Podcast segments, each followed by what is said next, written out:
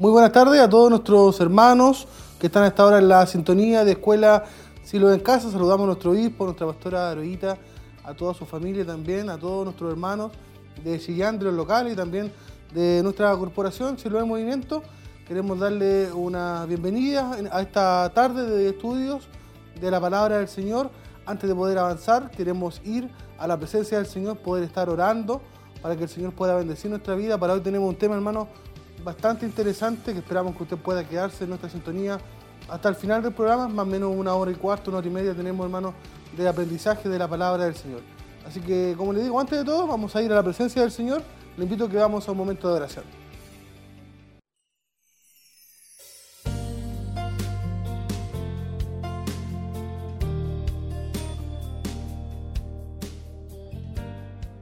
Padre, estamos ante su presencia en esta tarde, Señor para darle gracias, Padre mío, primeramente, Señor, por la vida, por la salud, por los alimentos, el vestuario, el calzado, Señor, que usted nos da. Sin duda, mi Dios, de que despertamos por la mañana, Señor, usted está ahí siempre, mi Dios, para cuidarnos, para bendecirnos, Señor, para protegernos, Padre mío. Y este día no ha sido la excepción, Señor. Le damos gracias porque podemos estar ante su presencia, Señor, y esta tarde poder dedicar, Señor, un tiempo, Padre mío, para poder escudriñar de su palabra, Señor. Le damos gracias porque tenemos el privilegio, Señor, de poder hacerlo a través, mi Dios amado, de la radio, de la televisión, de todas las plataformas, mi Dios, digitales que usted ha puesto en nuestras manos, Señor amado. Es cierto que no podemos congregarnos, Señor, pero la palabra no está atada, Señor. La enseñanza tampoco, Señor, y podemos hacerlo a través, mi Dios, de estos medios, Padre mío. Le damos gracias, Señor, por la bendición que nos das, Padre mío, de poder ser, mi Dios, portavoz de ella, mi Dios, y en cierta manera poder contribuir al crecimiento de su obra, Señor. Bendiga usted a cada uno de mis hermanos que está medio en su hogar, en su trabajo, Señor, allí, pendiente de la radio, de la televisión, Señor. Puedas bendecir sus vidas también esta tarde, Señor. Al estudiar su palabra, mi Dios, podemos sentir su presencia, Señor, porque estamos estudiando algo que es vivo, algo que es eficaz, algo que cambia, algo que transforma, Señor, algo que nos habla, mi Dios, allí a nuestro corazón, Señor. Le pedimos, Señor, de su gracia, de su sabiduría, de su inteligencia, Señor amado, para poder descubrir, mi Dios, para poder estudiar, por sobre todas las cosas, Señor, para lo que hoy podamos aprender, Señor, poder llevarlo a la práctica, que es lo más importante, Señor amado. Le damos muchas gracias, Señor, y nos ponemos en sus manos, Señor, para que usted pueda usarnos, mi Dios, y su palabra pueda fluir como río de agua viva, Señor. En la bendición del Padre, del Hijo y del Espíritu Santo. Amén, Señor.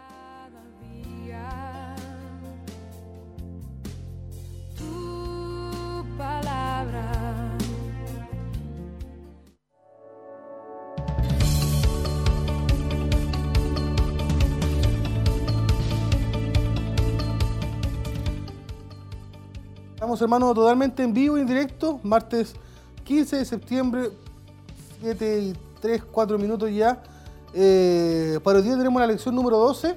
Recuerde que hemos estado, hermanos, eh, a lo largo de ya eh, tres meses estudiando la palabra del Señor. Primeramente vimos los, los dones espirituales y ahora estamos en los ministerios. hicimos hace la semana antepasada el apóstol, la semana pasada evangelistas y profetas. Y para hoy, hermano, en la lección número 12 estaremos aprendiendo del ministerio pastoral, que es la penúltima clase ya de esta serie. La próxima semana, el próximo martes, estaremos dando el término a esta, a esta secuencia de clases con, con el último ministerio que es el de maestro. Por lo tanto, hermano, le, invitamos a que usted no se mueva de nuestra sintonía, eh, porque la próxima semana también tendremos noticias. Estaremos ahí ya avisando cuál será nuestra próxima temática a poder tratar esperamos también, hermano, escoger una que sea muy interesante. Sin duda, hermano, toda la palabra de Dios, eh, lo dice 2 Timoteo, también es útil para enseñar, para redarguir, para corregir. Esperamos, hermano, también que usted pueda seguir a lo largo, hermano, de todo este proceso que estamos viviendo en nuestra sintonía. Para nosotros sería una alegría inmensa poder volver a reunirnos, poder volver a estar con ustedes en forma personal. Pero mientras que esto no sea posible, estaremos ahí llevando la palabra del Señor, hermano, a través de Radio Emmaus y también de Televida. Recuerden que estamos en septiembre, estamos celebrando, hermanos, el mes de la Biblia eh, y no queremos estar ajenos nosotros como escuela bíblica también a este, a este mes, hermano, que es tan eh, importante para nosotros. Eh, la Biblia, hermano, la palabra de Dios para nosotros que somos cristianos debe ser lo más, lo más importante.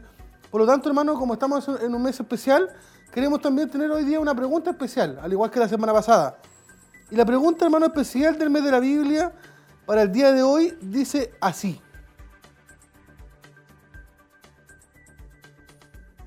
La pregunta del día de hoy. Dice, ¿quién fue, según la Biblia, el hombre más longevo en la historia de la humanidad? ¿Quién fue, según la Biblia, el hombre más longevo en la historia de la humanidad? Mencione el nombre y los años que vivió. Ahí está, hermano. Un poco larga la pregunta, pero estamos en el mes de la Biblia, así que la idea es que usted pueda ahí eh, buscar, indagar eh, en, la palabra de Dios y encontrar, hermano, esta, esta respuesta. Eh, vivió harto, una vista, vivió harto, más de 100. Y menos de 1000. Ahí le dejamos dar una, una pequeña vista. Más de 100 y menos de 1000. Entonces, ¿quién fue, según la Biblia, el hombre más longevo en la historia de la humanidad? Mencione el nombre y los años que vivió. Esa es la pregunta, hermano, que tenemos para el día, para el día de hoy. También, hermano, tenemos una, una sección especial que la tenemos eh, por este mes, que se llama ¿Sabías qué? Donde esperamos, hermano, poder contribuir con algún dato, eh, con, con, algo, hermano, que podamos aportar también a su, a su, vida, a su vida espiritual. Para hoy tenemos el ¿Sabías qué? Que nos menciona, hermano, que debiéramos saber nosotros como cristianos que debemos confiar en su palabra. Confiar, hermano, en la palabra del Señor. Tal y cual, hermano, como el apóstol Pablo le enseñó al joven Timoteo eh, a, poder darle, hermano, la importancia a la escritura, la importancia, hermano, que debemos tener nosotros eh, para tener, hermano, un fundamento. La palabra debe ser nuestro fundamento, hermano. Como dice ahí en 2 Timoteo 3:16, toda la escritura es inspirada por Dios y útil para enseñar, para reprender, para corregir y para instruir en justicia. Por lo tanto, hermano, usted y yo que somos hijos de Dios, debiéramos alegrarnos, debiéramos regocijarnos de saber, hermano, que como dice eh, el salmista, la ley del Señor es perfecta. La palabra de Dios, hermano, es perfecta, no tiene errores. Infunde, hermano, un nuevo aliento. Por lo tanto, hermano, el mandato del Señor es un mandato que es digno de toda confianza. Y nos dice, hermano, la palabra de Dios que Él da sabiduría al sencillo. Él da sabiduría al sencillo. También nos dice, hermano, que los preceptos del Señor son rectos porque traen alegría, hermano, a nuestro corazón. Y nos dice que el mandamiento del Señor es claro, porque da luz a nuestros ojos. Eso lo encuentra usted ahí en el Salmo, capítulo 19, versículos 7 y 8. Por lo tanto, hermano, creo que usted y yo como cristianos debiéramos estar en una constante, hermano, en un constante aprendizaje de la palabra de Dios. Ella es quien nos guía y hermano, es quien, quien nos enseña. Debemos saber, hermanos, que una de las formas principales en las que Dios, Padre, Hijo y Espíritu Santo, se revela, hermano, a nosotros es por medio de la Biblia. ¿Usted quiere tener una buena comunicación con el Señor? ¿Quiere que el Señor le hable? La forma, hermano, de, que tiene nuestro Dios, nuestro Padre, de poder revelarse a nosotros, sus hijos, es a través, hermano, entonces de la Biblia. ¿Por qué? Porque nosotros creemos, hermano, que toda la escritura cuando hablamos de toda la escritura, quiere decir que todo lo que está escrito ahí en la Biblia ha sido inspirado por el Espíritu Santo. Creo que usted también piensa lo mismo. Y todo este escrito, hermanos, pueden ser leídos como si Dios mismo nos estuviera hablando. Tenemos, hermanos, que tener esa capacidad. Cuando leemos la palabra de Dios, tenemos que tener presente, hermano, que Dios mismo es quien nos está hablando. Usted mire que la Biblia pareciera ser difícil de leer también, hermano, que la Biblia pareciera ser confusa y, cuesta poder entenderla. Cuando hablamos de un cristiano nuevo, alguien que está recién comenzando. Pero ¿sabe qué? Sin duda, hermano, Dios es quien da la sabiduría. Y su palabra lo dice. Dios, hermano, es quien da la sabiduría para poder entender su palabra. Y esto, sin duda, hermano, no será de un día para otro. Necesitaremos, hermano, de constancia, necesitaremos de la oración. Y lo más importante, como lo dije recién, es ser constante. Ojalá todos los días, hermano, estar estudiando un par de versículos, un par de capítulos de la palabra de Dios. Usted verá, hermano, cómo se transforma en algo, en algo emocionante, en algo que es rico. Poder disfrutar del aprendizaje de la, de la Biblia, de la palabra de Dios.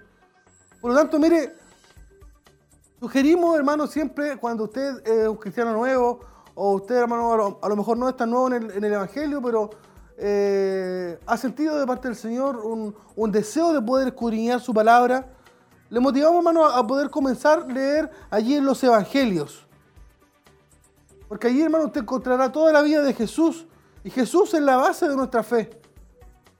Por lo tanto, empiece usted allí por leer, hermano, los, los Evangelios, Mateo, Marcos, Lucas, Juan. Sin duda después llegará a ellos y allí, hermano, está toda la vida de la iglesia, el nacimiento de la iglesia. Es importante que podamos, hermano, aprender de la palabra de Dios porque sabe que, como dice la sección, ¿sabías que la palabra de Dios, hermano, no es cualquier cosa? Sé que muchos piensan, hermano, que la Biblia es algo ya viejo, es algo olvidado, es algo que ya ha pasado de moda. Pero para nosotros, hermano, esto no es así. Nosotros como hijos de Dios no ignoramos su poder. Muchos cristianos, hermano, ignoran el poder de la palabra de Dios. Pero si usted y yo, hermano, tomáramos con seriedad la palabra de Dios, ¿sabe qué? Descubriríamos el tremendo potencial que usted y yo, hermano, tenemos en nuestras manos. Sí, hermano, al tener una Biblia en sus manos, el poder estudiarla es un tremendo potencial que usted tiene allí. Por lo tanto, hermano, nosotros en el mes de la Biblia le motivamos, le incentivamos a poder estudiarla, a poder leerla, a poder escudriñarla. Júntese, hermano, allí con alguien. No tiene que ser en persona, ahora está la tecnología. Eh, eh, puede estudiar, hermano, con alguien a través de una videollamada, a través de, de un correo electrónico. Pero aprenda, hermano, con alguien de la palabra de Dios. No lo olvide nunca. Tiene usted, hermano, en sus manos un tremendo potencial. Algo, hermano, que nunca acabará. Que aunque usted la lea 10 veces, 20 veces, 100 veces, siempre estará descubriendo, hermano, algo nuevo. Y siempre el Señor le estará, hermano, hablando a través de su palabra. Por lo tanto, hermano, le motivamos en el mes de la Biblia a que usted sepa que la palabra del Señor, hermano, es poderosa. También queremos darle algunos datos. Por ejemplo, son datos, datos curiosos, podríamos llamarle. Por ejemplo, eh, ¿sabe usted, hermano, cuál fue el primer nombre que el, primer nombre de mujer que Dios puso en la Biblia? El primer nombre de mujer que Dios puso en la Biblia. Alguien podría decir fue Eva. No, el primer nombre que Dios puso, hermano, fue Sara. Usted lo va a encontrar ahí en Génesis capítulo 17, versículo 15. Otra curiosidad. ¿Quién fue la mujer, hermano, que menos horas eh, duró siendo viuda en la Biblia? ¿Cuál fue la mujer, hermano, que menos horas ha estado viuda en la Biblia? La respuesta, hermano, es Zafira. Recuerde que ella estuvo solamente tres horas viuda. Y no porque se haya vuelto a casar, sino que porque también se murió. En Hechos capítulo 5, versículo del 5 al 10, te encuentra esa respuesta. Otro dato curioso, hermano, ¿sabe usted cuál fue el reinado más corto que menciona la Biblia? El reinado, hermano, más corto, mire, fue del rey Simri, que duró, hermano, solo siete días. Cita bíblica, Primera de Reyes, capítulo 16, versículo 15. Primera de Reyes, capítulo 16, versículo 15. Esa ha sido, hermano, su, su nueva sección por este mes de septiembre. ¿Sabías qué? y esperamos, hermano, haber eh, enseñado algo que haya quedado, hermanos, que sea una frase que haya quedado en su mente para que usted pueda estar aplicándola. Recuerde también que, como le decía, vamos hoy por la lección número 12, pero antes de poder entrar allí al tema principal, vamos a ver, hermanos, lo que fue eh, el cuestionario de la semana pasada, el cuestionario de la semana número 11, que estuvimos hablando, si usted lo recuerda, revise allí sus apuntes, eh, del Ministerio, hermano, de evangelista y también de profeta. Por lo tanto, vamos a dar lectura al cuestionario. Usted sabe que al final de la clase estamos también eh, dando la, corrección, dando las respuestas correctas. Así usted puede, hermano, revisar allí en su libro de apuntes. Ahí está entonces, hermano, ya saliendo en pantalla el cuestionario de la lección número 11. La pregunta número 1 dice, ¿cuál es el propósito del ministerio profético dentro de la iglesia? ¿Cuál es el propósito del ministerio profético dentro de la iglesia?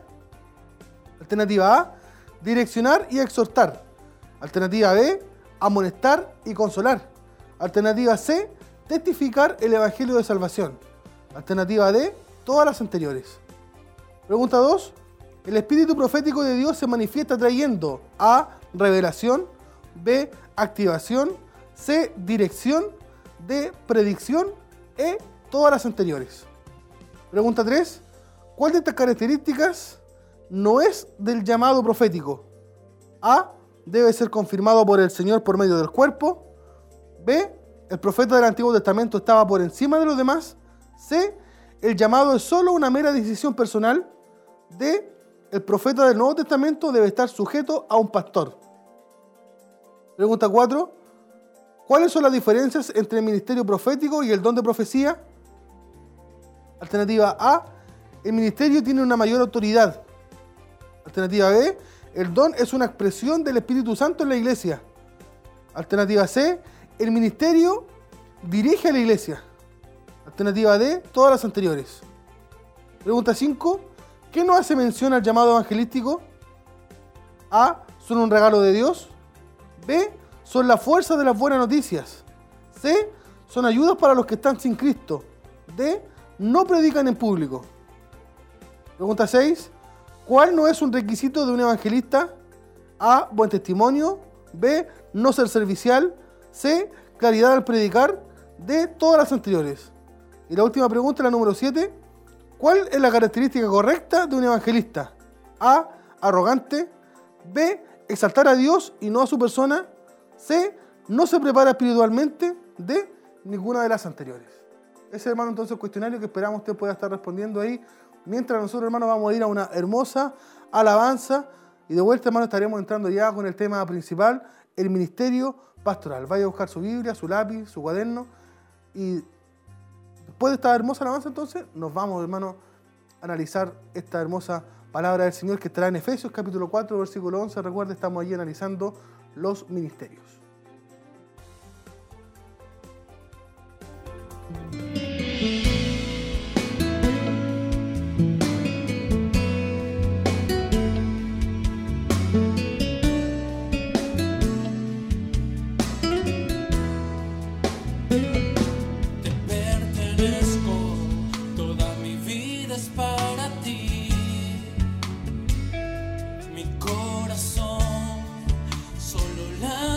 Por ti.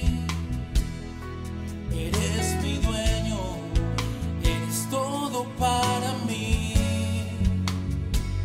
Lo que yo anhelo, la razón de mi existir. Mi vida está en tus manos,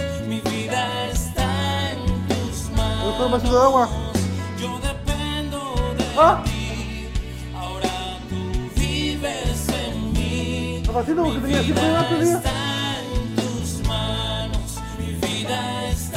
¿usted? tus manos. Yo dependo de Yo, escuchaba que sonaba el teléfono la cartera.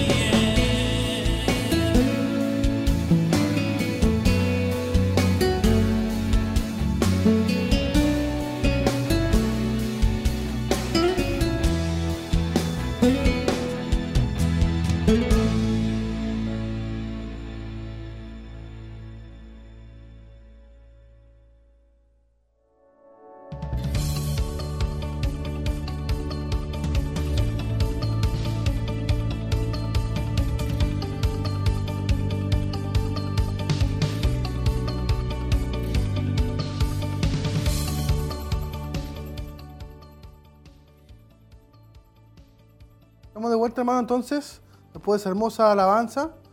Para iniciar entonces el tema principal, vamos a hablar hoy día de el ministerio pastoral. Recuerde que estamos tocando, hermano, la cita de Efesios capítulo 4, versículo 11. Usted la puede buscar ahí en su, en su Biblia. Vamos a hablar entonces, hermano, hoy día, entonces, como eh, señalaba, del, eh, del ministerio pastoral, que es uno de los ministerios, hermano, más grandes que tiene la iglesia. Eh, la responsabilidad también más grande. El pastor, hermano, es el primero allí en, en, el, en el rango de responsabilidad. Y la palabra pastor, hermano, mire, encierra un, un- simbolismo. Y nos habla, hermano, de la importancia de esta labor, de este noble ministerio. ¿Cuál es el simbolismo? Uno que apacienta. Uno que apacienta entonces el simbolismo, hermano, de el pastor. Y desde el comienzo, hermano, de la iglesia, este ministerio, hermano, pastoral ha sido desempeñado con una función vital para el desarrollo, hermano, de la obra de Dios. Mire, cuando allí en el libro de Hechos usted encuentra que la iglesia, hermano, nace y también comienza a, a crecer, empieza a despertar, empieza a ganar almas. Usted se da cuenta, hermano, que allí, en Pentecostés, la iglesia también, también comienza, hermano, a, a crecer de Judea a Samaria hasta todas las naciones. Por lo tanto, hermano, allí da paso a que los evangelizadores, los que iban ganando allí nuevos creyentes, que hacían, hermano, como enseñaba la, la- la clase anterior, hacíamos hacían el trabajo de evangelistas. Ellos dan paso, hermano, al ministerio pastoral. Porque es el ministerio pastoral el que le dio, hermano, el sustento, el que le dio la permanencia a aquellos nuevos creyentes en el camino de la fe. Por lo tanto, hermano, en nuestro tiempo, en los tiempos de hoy, tal como en la iglesia del libro de los sellos, el ministerio hermano pastoral ha desarrollado una destacada labor, una destacada, hermano, un destacado trabajo, que ha significado, hermano, que llega a ser el pilar, el pilar más importante de la iglesia. A lo mejor una iglesia puede, hermano, no eh, sobrevivir sin un evangelista. No digamos que eso es lo correcto, pero puede llegar a serlo. Pero no puede sobrevivir, hermano, sin un pastor. Entonces, mire, como mencionábamos, ha alcanzado la mayor importancia el ministerio pastoral por el hecho, hermano, que ellos proveen el cuidado espiritual de forma permanente a los creyentes. No lo olvide como enseñábamos en un principio. El pastor, hermano, es uno que apacienta. Eso es lo que significa. Uno que apacienta. Entonces no podemos hablar, hermano, del ministerio pastoral sin poder tocar el llamamiento, hermano, al ministerio de un pastor. Y nace una pregunta. ¿Cómo uno llega a ser pastor? ¿Acaso se requiere de un llamado especial? ¿Acaso cualquier hermano puede ofrecerse para ser pastor? ¿Acaso cualquiera puede usted escogerlo para ser pastor? Así como usted escoge, hermano, eh, personas para un puesto de trabajo según su profesión, según las actitudes de una persona. Y podemos encontrar, hermano, muchas preguntas para este ministerio. Por ejemplo, ¿es esencial el llamamiento divino para ser pastor en el día de hoy? Y la verdad, hermano, es que nosotros estamos interesados no en tomar posturas eh, o, no sé, tomar opiniones. Lo que queremos, hermano, nosotros es enseñar lo que nos dice la Biblia, lo que nos dice la palabra de Dios. Y ahí, hermano, mire, nos marca que el llamamiento para el ministerio pastoral es del Señor. Usted está viendo ahí en imagen, si está a través de la televisión, de lo que significa ser un pastor, un apacentador, un guía, uno que cuida, uno que dirige, uno que atiende, que alimenta y protege al rebaño. En el Nuevo Testamento, hermano, se usa la palabra para identificar al ministro, al pastor de la iglesia, a cuyo cuidado y liderazgo se someten los creyentes en forma voluntaria. Este término, hermano, se aplica metafóricamente a Cristo. Por lo tanto, mire, es importante entonces decir que nadie puede atribuirse, hermano, el título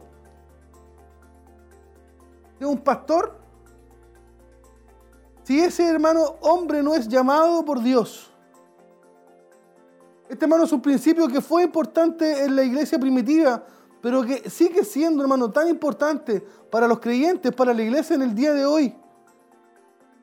¿Sabe por qué? Porque la base, hermano, de la autoridad del ministerio pastoral lo constituye, hermano, su llamamiento. No es, hermano, una profesión. Tampoco podríamos decirle, hermano, que es una vocación.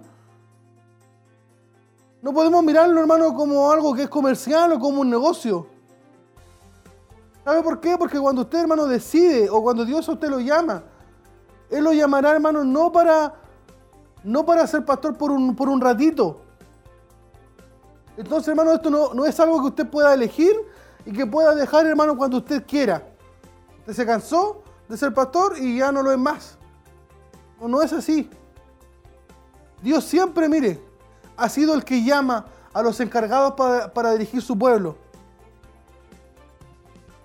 Dios llamó a Moisés. ¿Se lo puede encontrar en la palabra de Dios? Dios, hermano, llamó a Moisés. Y no se equivocó. También, mira, a los profetas les fue dada la palabra de Dios y fue Dios quien los llamó. Usted verá, hermano, en la palabra de Dios cómo cuando Él llamó, trajo, hermano, a hombres que dejaron su trabajo, hermano, normal, su trabajo ordinario, para venir, hermano, al oficio. Al oficio de profeta, al oficio de, de pastor, al, al oficio de evangelista. Él es quien llama. Todos los hombres, hermanos, que nos menciona la palabra de Dios fueron llamados por Dios. Y hablaron, hermano, conforme. El Espíritu Santo le iba dando palabras.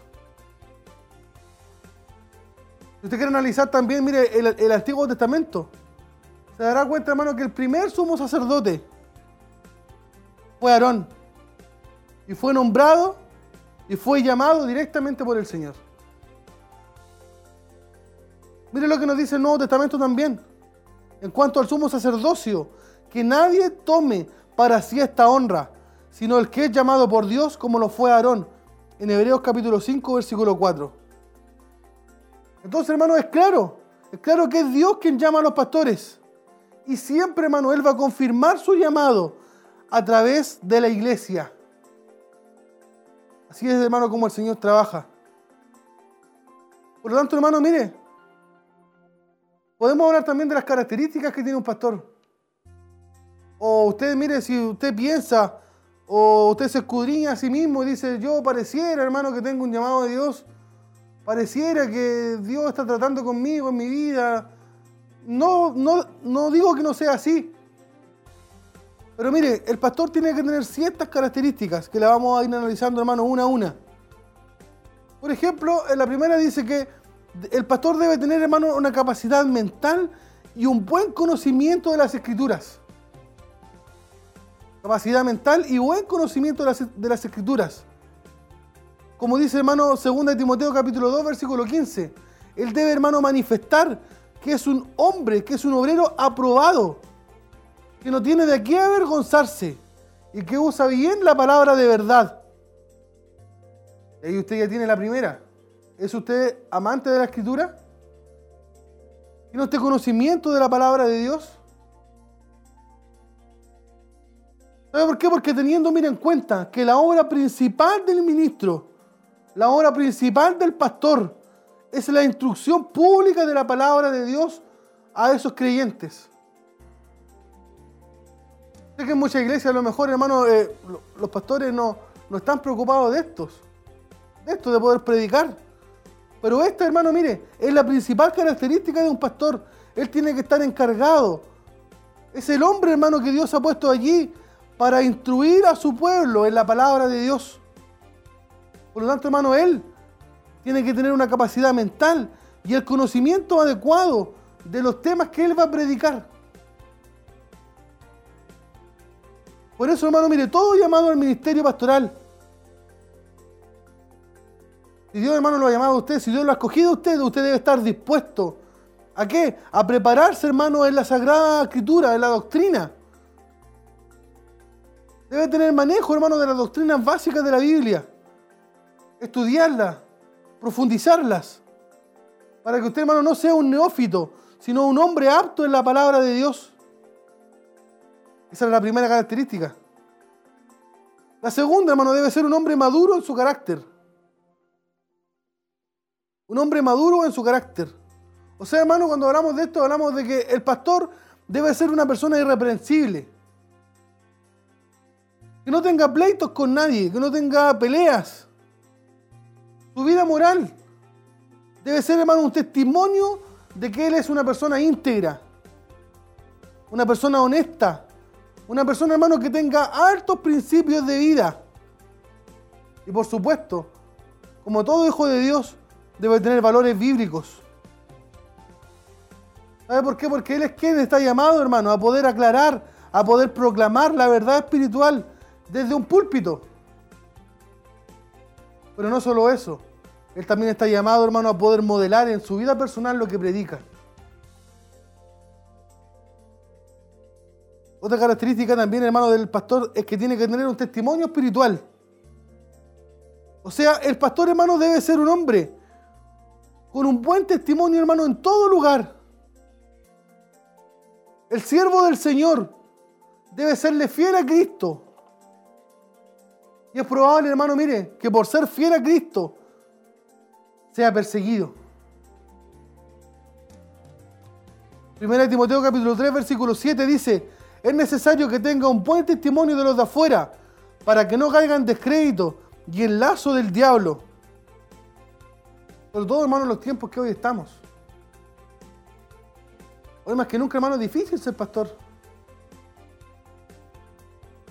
Me imagino, hermano, cuando llegue, no sé, una pareja de homosexuales, hermano, a pedirle a un pastor de una iglesia evangélica que los case. Otro punto, hermano, también, mire, el pastor debe tener sabiduría. El pastor, hermano, debe tener conocimiento del liderazgo, él debe ser un líder. Esta cualidad, hermano, de suma importancia para el pastor.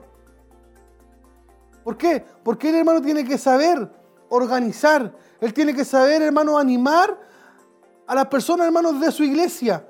Él debe saber animar, hermano, entusiasmar y organizar a sus líderes para que ellos, hermano, mire, puedan trabajar y usar, hermano, al máximo los dones, las capacidades de cada uno de los integrantes de esa iglesia.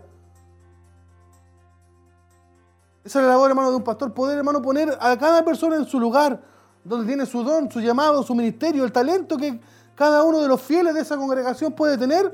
Esa es la labor, hermano, del pastor. El éxito del pastor, depende en gran parte en su habilidad para poder organizar y dirigir la obra de Dios, que es la iglesia. Por falta de esto, hombre, mire, con gran capacidad mental, han fracasado en el ministerio. Por no saber organizar, por no saber dirigir, por no saber buscar, hermano, la ayuda necesaria. Sin duda, hermano, también un pastor tiene funciones que cumplir. Al igual, hermano, como analizábamos los otros ministerios, todos tenemos una función que cumplir. Y el pastor, hermano, miren, no es. También está llamado a poder cumplir funciones.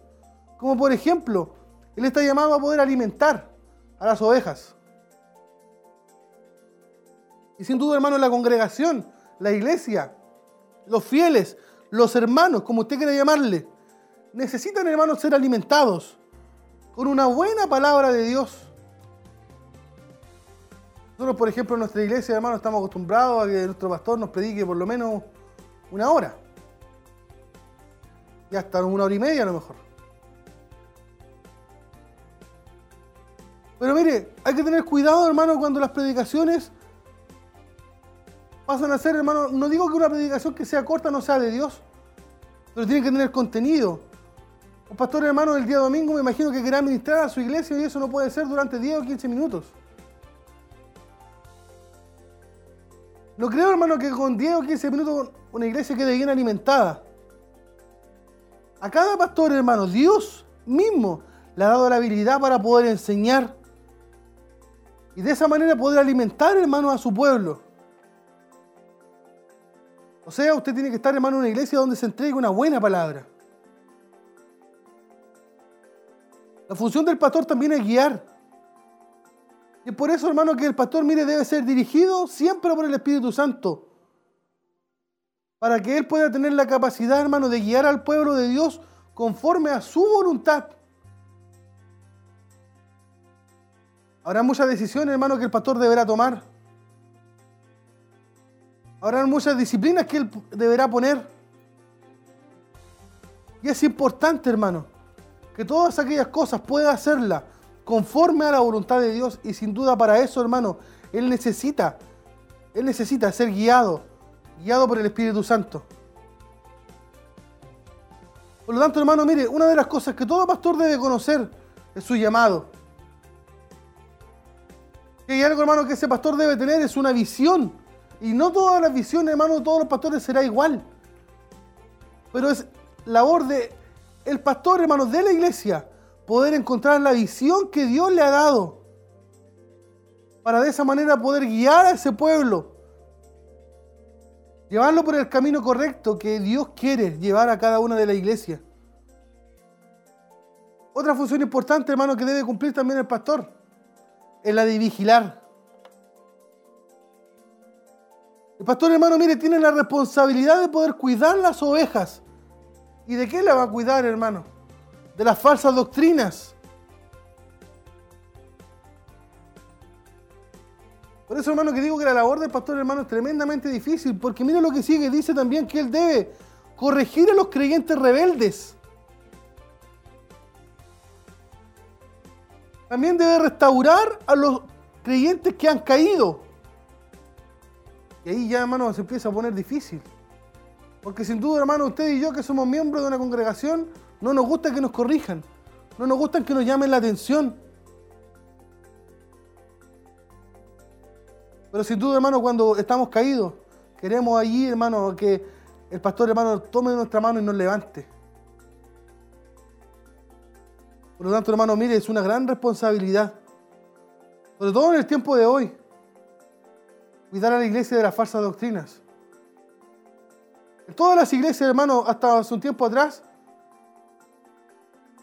sin duda llegan, hermanos evangelistas a ofrecer eh, predicaciones. Y es responsabilidad, hermanos, del pastor poder estar al cuidado, al pendiente, vigilando, para que su iglesia, hermano, no se desvíe. Otra responsabilidad que tiene también es poder cuidar. El pastor hermano, mire, es responsable del cuidado espiritual del pueblo, del alimento espiritual, como estábamos enseñando recién, de la enseñanza de la palabra de Dios. Es responsable de la oración, de la intercesión por el pueblo que él dirige. Por lo tanto, hermano, él debe estar atento a las necesidades y cuidar, hermano, con paciencia al pueblo de Dios. tiene otra característica importante paciencia. Usted es paciente.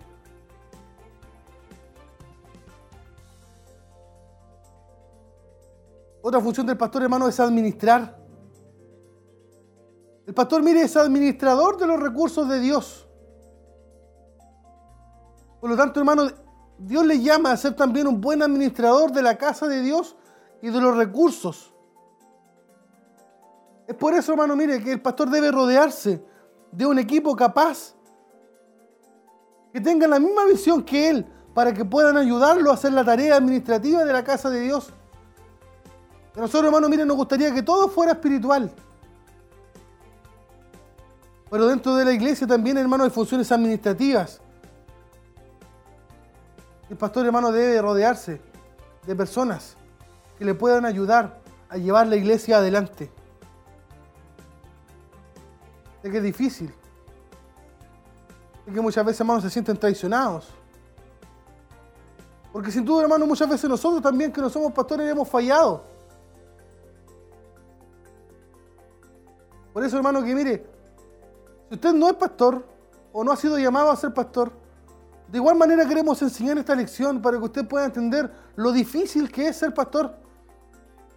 Y podamos contribuir, podamos ayudar, para que la, carga, hermano, no sea tan pesada. Podamos ser obedientes. Podamos dejarnos cuidar. Podamos dejarnos guiar. Y sin duda, cuando pidan de nuestra ayuda, de nuestra cooperación, para alguna función, hermano, podamos estar disponibles. Para que la tarea, hermano, no sea tan pesada.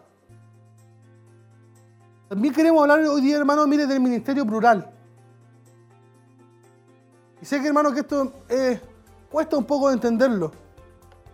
Pero cuando estudiamos, hermano, mire, el Nuevo Testamento, vamos a ver, hermano, que allí varias congregaciones de la iglesia primitiva tenían más que un pastor.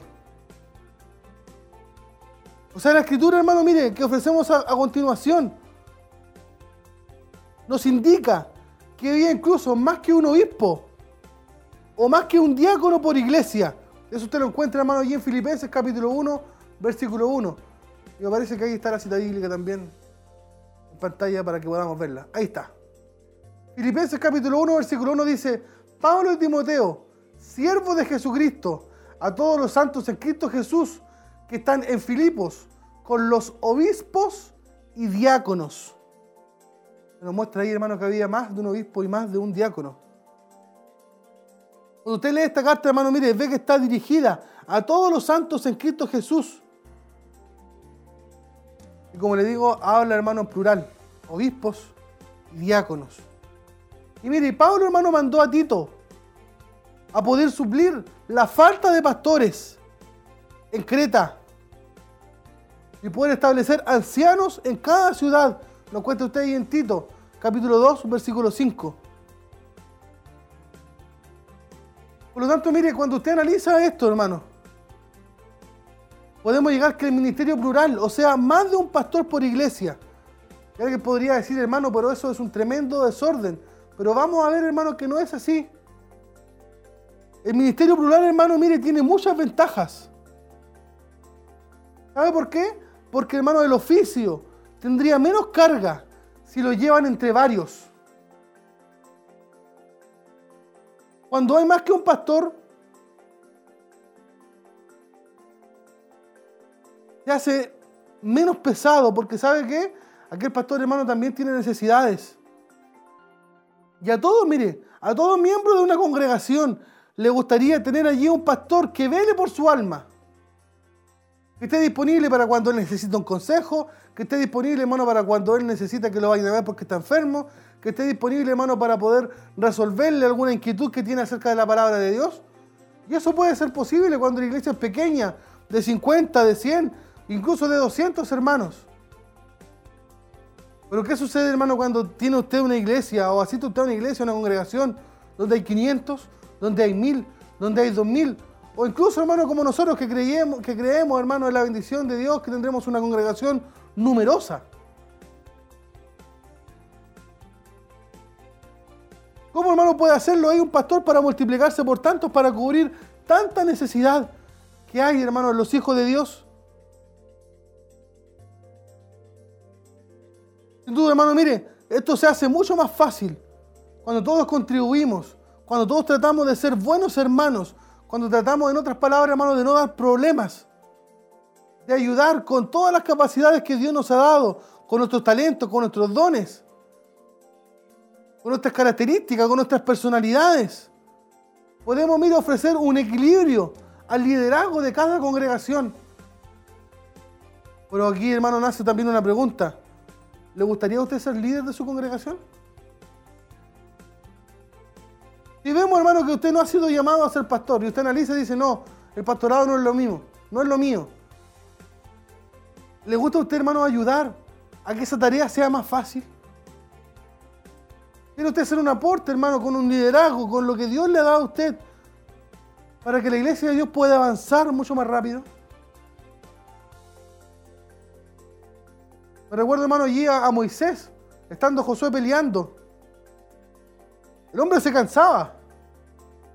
Cuando bajaba sus brazos, hermano, el pueblo perdía. Y tenía allí dos hombres que le sostenían sus brazos. Se los levantaban. Ya que usted, o yo puedo decir, a mí no me alcanza para ser Moisés. No tengo ese llamado.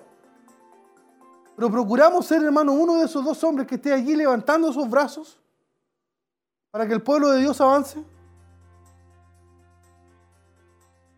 Entonces, cuando usted, hermano, me escucha hablar a mí de un ministerio plural, de que una iglesia puede tener incluso más que un pastor, usted podría decirme, entonces, hermano, ¿cuántos pastores puede tener una congregación? Y la respuesta es simple. por lo menos lo suficiente para que puedan predicar la palabra y velar por las almas que tienen a su cargo. Es la respuesta. Y siempre, hermano, que sea posible, se debe ordenar a más para que en caso de una necesidad inmediata, cuando hay un crecimiento, hermano, de la iglesia de Cristo, poder tener a alguien allí, hermano, a quien poder designar. Entonces, cuando analizamos la palabra de Dios, hermano, según la Biblia, el oficio, el ministerio, como estamos enseñando, con más responsabilidad de la congregación, es el del pastor.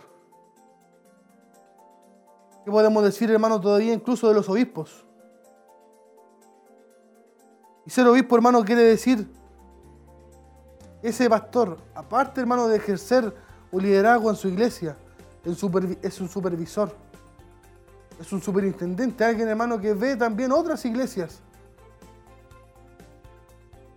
Y ahí hermano también eso se pone mucho más difícil. Entonces hermano, ¿cuál es la obra que están llamados a hacer los pastores dentro de una iglesia? ¿Cuál es la labor hermano que tienen que cumplir? Lo volvemos a reiterar. La más importante siempre será predicar la palabra. El primer deber, hermano, del pastor cristiano es predicar el Evangelio eterno a un mundo, hermano, que está perdido, a un mundo que está arruinado. ¿Qué quiere decir, hermano, predicar? Cuando decimos que el pastor tiene que predicar, ¿qué quiere decir predicar? Significa, hermano, que el pastor está llamado a declarar y a aclarar las verdades sagradas que están en la palabra de Dios. Y no solamente eso, el pastor hermano, mire, es quien está llamado a poder mostrar cómo se aplica la palabra de Dios en los creyentes. No solamente predicarla, enseñar el camino. Y esto, hermano, solo se podrá hacer bajo la obra del Espíritu Santo, bajo el control del Espíritu Santo. ¿Sabe por qué? Porque este es el medio, a través de la palabra de Dios, es el medio que Dios ha elegido para que su pueblo, la iglesia, usted y yo, oigamos su palabra y podamos conocer cuál es la voluntad. Si no hay palabra de Dios, hermano, no hay camino. Si no hay palabra de Dios, no hay voluntad. Si no hay palabra de Dios, hermano, no hay nada. Por lo tanto, hermano, estamos llamados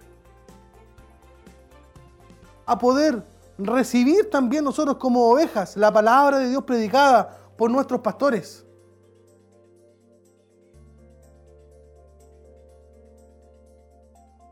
Miren lo que dice 1 Corintios capítulo 1, versículo 21. Pues ya que en la sabiduría de Dios, el mundo no conoció a Dios mediante la sabiduría. Agradó a Dios salvar a los creyentes por la locura de la predicación. ¿A quién, hermano? ¿A quién le plació que el mundo le conociera por la, por la predicación de su palabra? Es a Dios mismo a Dios mismo.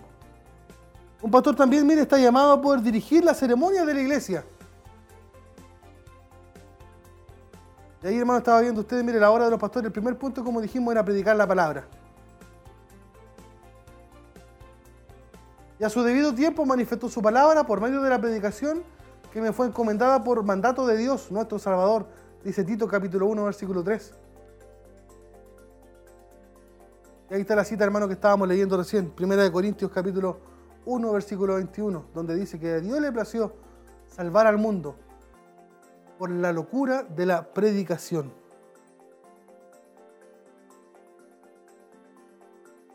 También estábamos hablando, hermano, de que un pastor está llamado a poder dirigir las ceremonias de la iglesia.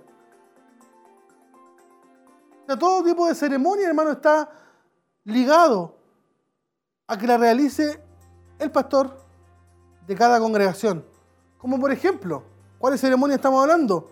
Bautizar a los nuevos creyentes, partir el pan de la Santa Cena, poder, hermano, ungir a los enfermos, poder solemnizar las bodas, dirigir los servicios fúnebres y también la importante labor, hermano, de ordenar a los líderes de la iglesia, que serán, hermanos, los que le ayudarán a poder llevar la obra de Dios adelante.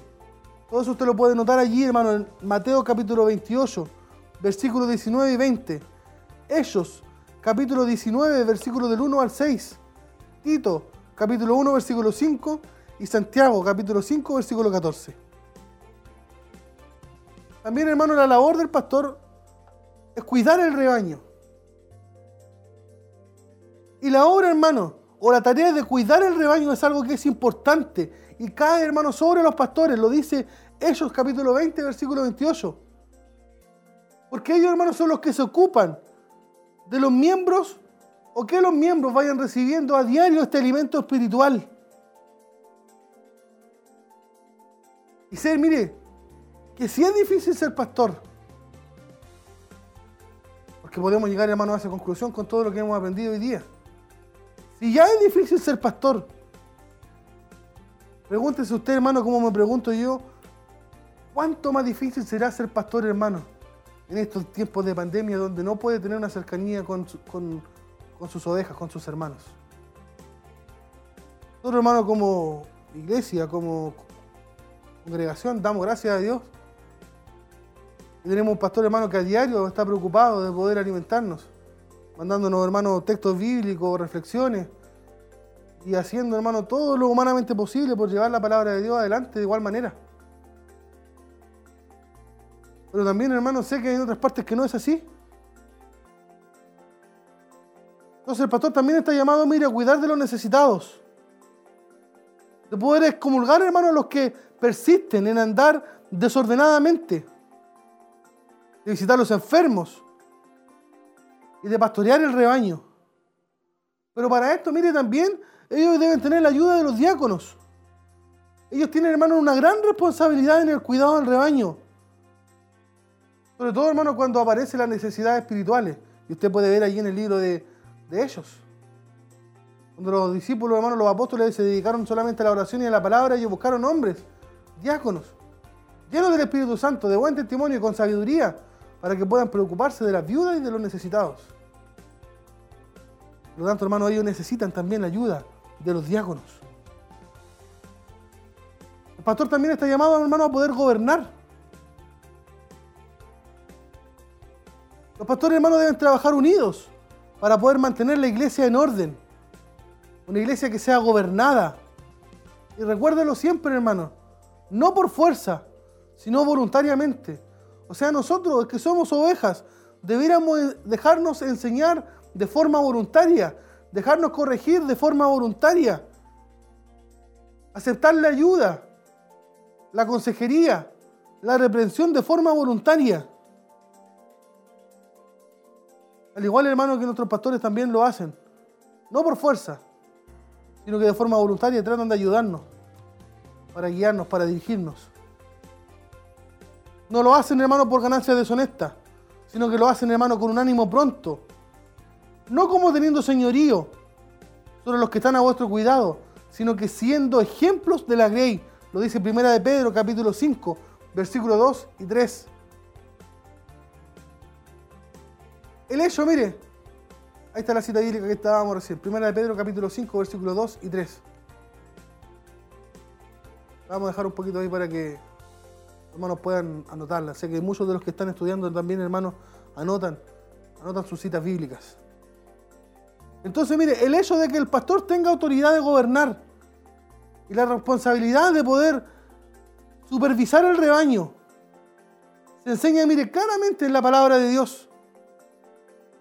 Primera Timoteo capítulo 5, versículo 17 dice, los ancianos que gobiernan bien sean tenidos por doble honor. Ahí viene usted, hermano, una tremenda, una tremenda responsabilidad. Una tremenda, hermano, un, tremendo eh, honor que es poder ser también anciano. Mayormente, incluso sigue la, cita bíblica, dice, mayormente los que trabajan en predicar y en enseñar. Pues la escritura dice, no pondrás bozal al buey que trilla, y digno es el obrero de su salario. Por lo tanto, hermanos, estamos llamados a poder darle el honor que se merecen nuestros pastores, a nuestros ancianos, a nuestros diáconos, que sin duda están allí, hermano, para poder ayudar a llevar y hacer, hermano, la obra de Dios. Los que gobiernan bien, mire, reconocen la obra del Espíritu Santo en los miembros de la iglesia. Usted y yo, hermano, estamos llamados a recibir sus consejos. Sí, hermano, nosotros como ovejas estamos llamados a poder recibir los consejos de los que gobiernan, de los que administran la obra de Dios. Otro punto, hermano, también importante.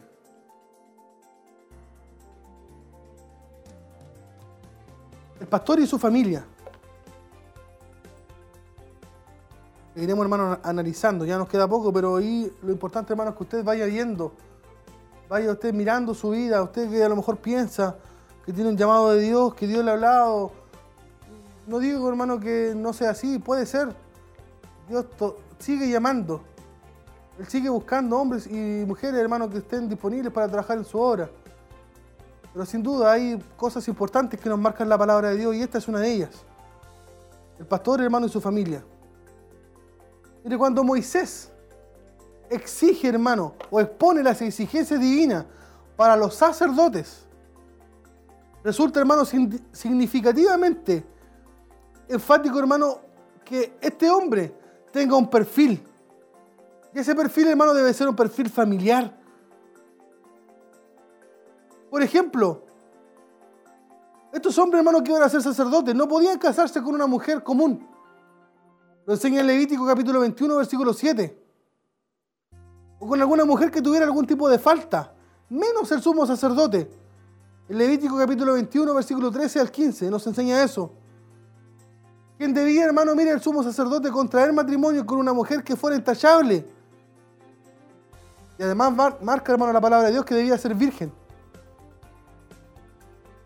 Por lo tanto, hermano, mire, los hijos de estos ministros, de estos sacerdotes, sumos sacerdotes, debían, hermano, participar activamente en el ministerio de su padre y ser el reflejo moral de su gestión. O sea, se le pedía, hermano, a los hijos de los sacerdotes, de los sumos sacerdotes, que vieran una vida santa. Esto, hermano, se ilustra, mire, con la disposición que ordenaba que la hija fornicaria de un sacerdote fuera quemada. Lo enseña eso en Levítico capítulo 21, versículo 9 podríamos decir nosotros hoy día, hermano, tan, tan drástico era, tan drástica, hermano, eran las medidas. Y así era, hermano. Que ni siquiera el luto podía guardar a Aarón. Cuando sus hijos, hermanos, fueron incinerados por Dios al comportarse de una manera irreverente durante su servicio en el santuario. Esta historia usted la encuentra en Levítico capítulo 10, versículo 6. Por eso, hermano, mire que ahora nos trasladamos al Nuevo Testamento. Y ahí, hermano, vemos que el apóstol Pablo es tajante. Sigue siendo igual de duro como el Levítico en el tema de la familia, de los servidores del Señor, indicando, mire, que quien no sabe gobernar su casa, no podría nunca aprender a gobernar una iglesia. Esto, hermano, es duro. Pero es así, la palabra de Dios lo dice, no lo digo yo. Quien no sabe gobernar su propia casa, no podrá gobernar una iglesia. Lo dice en Tito capítulo 1, versículo 6. Y en 1 Timoteo capítulo 3, versículo 5. Entonces, si el ministro, el pastor, es el portavoz de una verdad divina, esta, mire, debe manifestarse concretamente en su propia vida y en su familia, siendo, hermano, siempre un ejemplo a seguir. Porque cuando es, hermano, un ejemplo a seguir, eso le dará peso, eso le dará respaldo, no solamente a su predicación, sino que también, hermano, a su ministerio, a su pastorado. Entonces, mire, como hemos leído y analizado, el llamado pastoral es muy importante, hermano. Es muy importante en el plan que Dios trazó para su iglesia. Y requiere, hermano, de un sinfín, de una cantidad, hermano, considerable de requisitos los cuales Dios exigirá a quien Él llama. Entonces, hermano, ser pastor, como lo he dicho durante todo este tema, ser pastor, hermano, no es una tarea fácil. Pero sin duda, hermano, es algo honorable. Es un trabajo, hermano, que a veces, hermano, eh, no es valorado por nosotros que somos las ovejas. por las personas. ¿Qué decir, hermanos, de las personas del mundo? No es valorado. Pero es un trabajo, hermano, de gran importancia para el crecimiento espiritual de quienes forman parte de la iglesia. Sin duda, hermano, nuestro pastor o su pastor, si usted es de otra congregación, ha contribuido en su crecimiento espiritual. Y por eso que nosotros debemos pedirle a Dios, hermano, cada vez que doblemos nuestras rodillas, que Él pueda guiarles, que Él pueda, hermano, proteger sus mentes, darle la sabiduría, hermano, de la palabra de Dios para que no, no elijan un camino equivocado. Son muchas las decisiones a diario que ellos toman. Debemos pedirle a Dios, hermano, que siempre sea el Espíritu Santo que les ayude, que les dirija. Esperamos, hermano, que este estudio pueda ser de tremenda bendición. Primero, para aquellos a quienes Dios ha llamado, a quienes que Dios ya los tiene, hermano, siendo su servidor, siendo pastores. También, hermano, aquellos que Dios está trabajando para que puedan llegar a hacerlo. Pero también, hermano, pueda ser de bendición y de guía para nosotros, quienes tenemos un pastor. Y podamos ser hermanos de bendición también para ellos.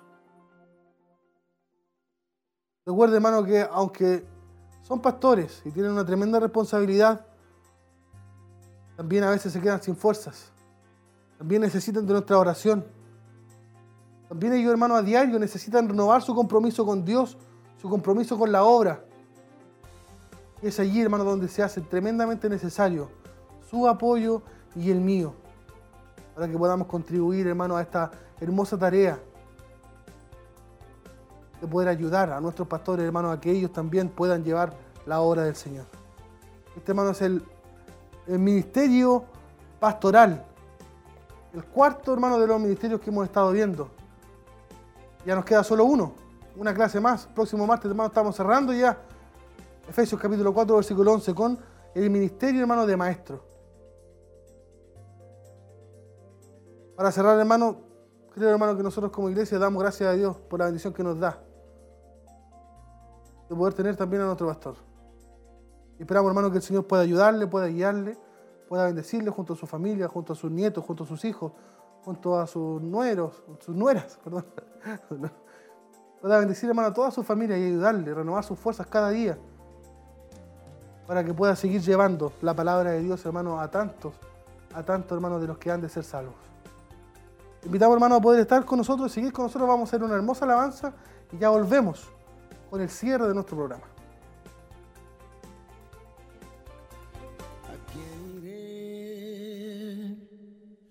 Sino a ti, Señor, si solo tú tienes palabras de vida para mí. Como quisiera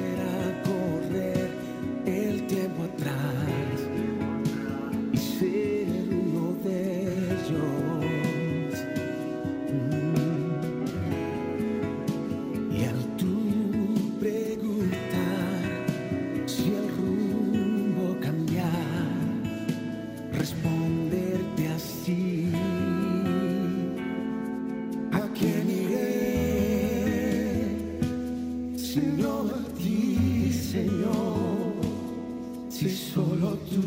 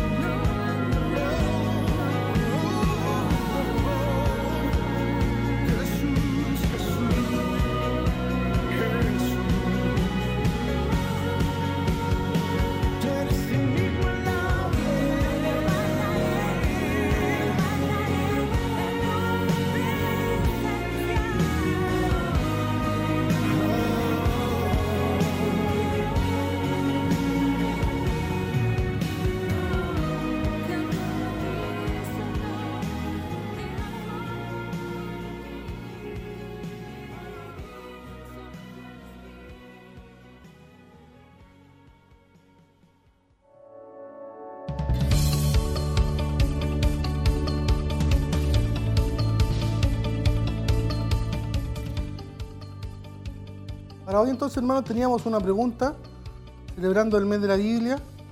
Esta pregunta especial decía, ¿quién fue el hombre más longevo en la historia de la humanidad? Debía mencionar el nombre y los años que vivió. La respuesta, hermano, estaba allí en Génesis, capítulo 5, versículo 27, y el nombre era Matusalén. Vivió, hermano, 969 años. 969 años. ¿Hartos? Bastantes. Esa es entonces la respuesta, hermanos. Vamos a dar lectura a los saludos y también algunas respuestas que nos estuvieron llegando. Nuestra hermana Isabel Irribarra. Bendiciones, mis hermanos de la escuela bíblica. Qué bueno es saber la función de los pastores. Nuestra hermana Rosa Navarrete Fuente Alba. Saludos, hermano Carlitos. Dios le bendiga. Nuestro hermano Alexis León. La respuesta de Matusalén. Es el hombre más longevo. Vivió 969 y está en Génesis 5.27. Correcto, nuestro hermano Alexis León. Nuestra hermana Alejandra Godoy Ormazábal. Muchas bendiciones desde mi trabajo. Muy atenta al estudio de la palabra del Señor. Saludos. Nuestra hermana Paloma Jiménez. Génesis 5.27. Fueron pues todos los días de Matusalén 969 años y murió. Esta es la respuesta también correcta de nuestra hermana Paulina. Nuestro hermano Alexis León, saludos y bendiciones mis hermanos. Nuestra hermana Paulina, bendiciones a todos mis hermanos y a nuestro pastor. Confecciones Ceci, hermosa enseñanza, bendiciones hermano Carlos, saludos desde Quinquegua. Un abrazo hermano fuerte para todos nuestros hermanos también de Quinquegua. Nuestra hermana Fanny Ortiz, bendiciones mis hermanos, escuchándoles desde mi hogar a la escuela Siloé en casa. También, hermano, nuestra hermana Juanita Soto nos responde que la respuesta es Matusalén y también nos manda saludos a todos, a todos los hermanos que estamos en- eh, haciendo posible este hermoso programa Escuela Siloé en casa. Vamos a ver también el cuestionario, hermano, que teníamos de la lección número 11. Cuestionario de la lección número 11, que es de la clase anterior. Ahí está. La respuesta para la pregunta número 1. ¿Cuál es el propósito del ministerio profético dentro de la iglesia? La respuesta era todas las anteriores, la letra D. Pregunta 2. El espíritu, el espíritu profético de Dios se manifiesta trayendo. La respuesta correcta era la letra E. Pregunta 3. ¿Cuál de estas características no es un llamado profético? La respuesta correcta es la letra C. Es una mera decisión personal. Pregunta 4 decía, ¿cuáles son las diferencias entre el ministerio profético y el don de profecía? La respuesta correcta era la letra D. Pregunta número 5, ¿qué no hace mención al llamado evangelístico? La respuesta correcta era también la letra D, no predican en público. ¿Cuál no es un requisito de un evangelista? La respuesta era la letra B, no es servicial. Y la pregunta 7, ¿cuál es la característica correcta de una evangelística? La respuesta era la letra B, exaltar a Dios y no a su persona. Esa era, hermano, la respuesta para el cuestionario de la lección número, número 11. Contentos estamos, hermanos, de poder también eh, tener ya una semana más, cerrando la semana número 12 y entrando, como decíamos, eh, a la última semana, última semana de programa, la, próxima, la semana número 13, donde estaremos aprendiendo, hermanos, eh, el Ministerio de Maestros. Quiero cerrar, mire, con una cita bíblica que estaba ahí en la pantalla, aprovechando que nuestro hermano estaba mostrando. Eh, Juan capítulo 10, versículo 17 y 18 dice, mis ovejas oyen mi voz y yo las conozco y me siguen. Y yo les doy vida eterna y no perecerán jamás, ni nadie las arrebatará de mi mano. Ahí estamos hablando, hermanos, de Jesús. Sin duda, quien es el ejemplo, hermanos, del ministerio también pastoral, quien cuida, alimenta por sus ovejas. Así que esperamos, hermano, que esta enseñanza haya traído eh, una bendición para su vida. Esperamos, hermano, también que usted pueda eh, ir aclarando todas aquellas dudas. Como decía, eh, estamos conscientes que Dios sigue llamando. Dios sigue llamando y usted puede ser uno de ellos. ¿Por qué no? Debe mirar su vida y analizarse, hermano, a la luz de la palabra y poder también estar dispuesto, dispuesto para trabajar dentro de la obra del Señor. Vamos a ir a orar ya para despedir, hermano, este, este programa del día de hoy y volvemos, hermano, ya con, con la última información de la semana que estaremos, hermano, teniendo para nuestro, nuestro ministerio. Le invitamos a orar, cierre usted sus ojos y vamos a ir a la presencia del Señor.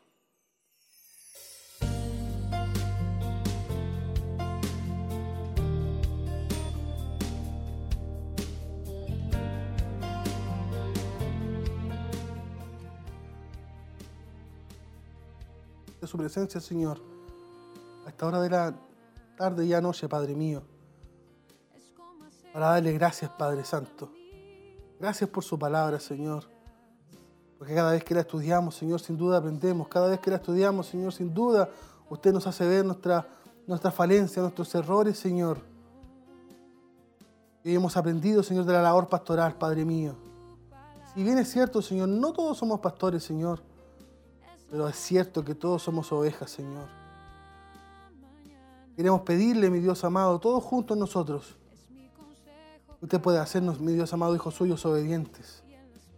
Hijos suyos, mi Dios amado, con un deseo de crecer, con un deseo, mi Dios, de avanzar, con un deseo, mi Dios, de levantar los brazos de nuestros pastores, de nuestros líderes, Señor.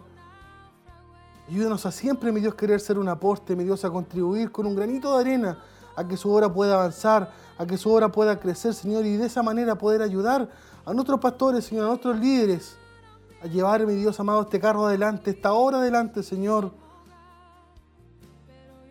Te pedimos, mi Dios amado, también, como lo decíamos, por nuestro pastor, Señor.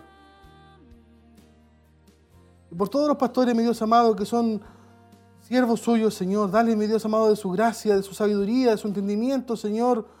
Fortalézcale, mi Dios, en estos tiempos difíciles, Señor. Si para nosotros siendo ovejas, Señor, es difícil, sé que para ellos también. Enséñale, Señor. Sé que mu- muchos de ellos, a lo mejor, mi Dios, por su avanzada edad, no saben ocupar las comunicaciones, no han tenido contacto también, mi Dios, a lo mejor con sus congregaciones, Señor. Pero provéale usted, mi Dios, aquí de hermanos, mi Dios, con capacidades, Padre mío, para poder alimentar a su pueblo, Señor. Te damos gracias, Padre mío, porque podemos aprender, podemos aprender, Señor, a ser buenos hermanos. Podemos aprender, Señor amado, a poder ayudar en lo que deseamos, Señor, para que nuestros pastores, mi sigan haciendo, mi Dios, la obra que usted les ha llamado hasta que Cristo venga, Señor. Y sin duda, Señor, esa hora es seguir salvando, es seguir predicando, es seguir animando, es seguir aconsejando, es seguir sirviendo, Señor amado, y cuidando tu obra, Señor amado. Te damos gracias, Padre mío, en esta noche, Señor, por la tremenda bendición que nos da, Señor. Esperamos, mi Dios, también que cada una de la vida de mis hermanos haya sido bendecida, Señor. Si hubiera alguno de nuestros hermanos enfermo también, Señor, te pedimos, te rogamos, Señor, que su, su poder, Señor, pueda alcanzarle, mi Dios, que una gotita de su sangre preciosa pueda recorrer allí sus cuerpos, Señor, llevándose toda enfermedad, toda dolencia, Señor amado, pueda ser vencida en el nombre de Jesús, Señor.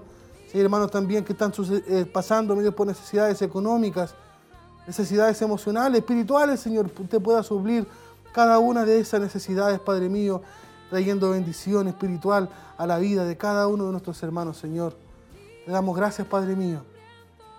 Dejamos, mi Dios, todo en sus manos. Rogando su bendición, mi Dios, que viene del cielo y que siempre, mi Dios amado, es poderosa y la necesitamos cada día, Señor. En el nombre del Padre, del Hijo y del Espíritu Santo. Amén, Señor. Amén. Sé que tu palabra siempre a mí